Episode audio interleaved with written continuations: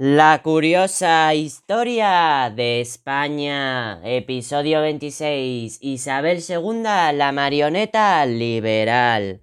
El reinado de Isabel II facilita el ascenso al poder de los liberales. Moderados y progresistas se van a suceder en el gobierno redactando constituciones a su medida. Los absolutistas, carlistas, quedan fuera del sistema provocando tres guerras para poner en el trono a Carlos María Isidro. Diferenciamos dos etapas principales en el reinado de Isabel II divididos en subetapas.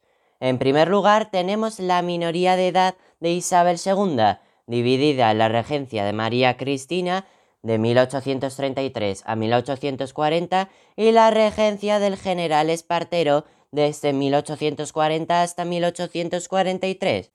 En primer lugar, Isabel II tenía tres años cuando murió su padre Fernando VII y su madre María Cristina tuvo que asumir la regencia, por lo que hizo frente a la guerra carlista y pactó con los liberales para mantener el trono de su hija.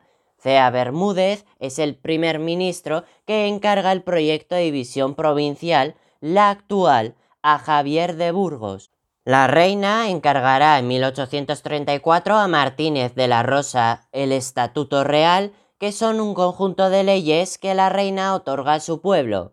Juan Álvarez Mendizábal asciende al poder y plantea la desamortización de los bienes eclesiásticos. La destitución de Mendizábal produce el levantamiento de los sargentos en la granja que desemboca en la Constitución de 1837 que defendía los derechos individuales la división de poderes y posteriormente la ley de imprenta y la electoral. La primera guerra carlista de 1833 a 1839 se desarrolló en Navarra, País Vasco, Cataluña, Aragón y el Maestrazgo y terminó con el Tratado de Vergara entre los generales Maroto y Espartero. En segundo lugar, en la regencia de Espartero se produjo un levantamiento contra la ley de ayuntamientos que permitía a la reina nombrar alcaldes y que puso a Espartero de regente.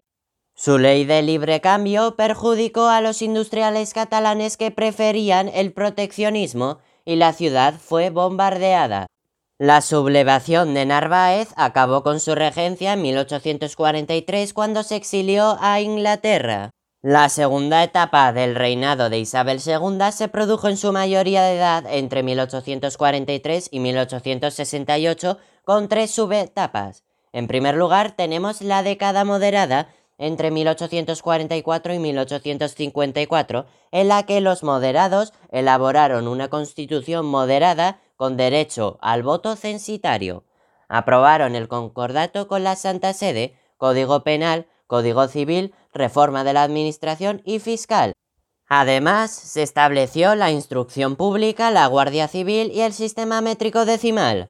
En segundo lugar, la Bicalvarada, un pronunciamiento de 1854 que se apoya en el manifiesto del Manzanares y que fue dirigido por el general O'Donnell, consiguió que los progresistas accedieran al poder y que Espartero regresase del exilio, iniciando así el bienio progresista entre 1854 y 1856, en el que se aprueba la Constitución non nata de 1856, la Ley de Desamortización de Madoz, la Ley de Ferrocarriles y el Telégrafo. En tercer lugar, tenemos la desintegración de la monarquía entre 1857 y 1868. O'Donnell retira el apoyo a Espartero crea la Unión Liberal y establece la Constitución de 1845. Se turna en el poder con Narváez. España interviene en operaciones militares en el exterior, como en Conchinchina y Marruecos. La crisis política, social y económica del país, junto a los escándalos financieros de la reina, concesiones del ferrocarril, propicia el levantamiento de los sargentos del cuartel de San Gil en 1866 el pacto de Ostenden entre demócratas y progresistas también en 1866, estos dos para acabar con la monarquía de Isabel II. La Unión Liberal se adhirió a este pacto. El almirante Topete se sublevó en Cádiz en 1868 y también Prim y Serrano. Las tropas de Isabel II fueron derrotadas en Alcolea y la reina se exilió. Se formó una junta revolucionaria hasta la constitución de un gobierno provisional. Esta revolución es conocida como la Gloriosa. La presencia de algunos militares en la política se debió a un sistema parlamentario débil. Los partidos no tenían base social y dependían en buena medida de una personalidad conocida y respetada.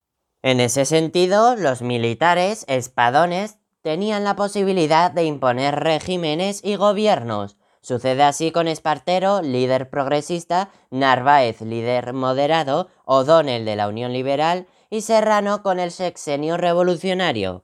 El reinado de Isabel II se dividió en dos etapas marcadas por la minoría o la mayoría de edad de la reina. Durante todo el reinado se produjeron gobiernos moderados y progresistas. Los gobiernos moderados son más numerosos, entre otras razones, por contar con el apoyo expreso de la reina. Otra característica es la participación de algunos militares en los respectivos gobiernos a lo largo del reinado.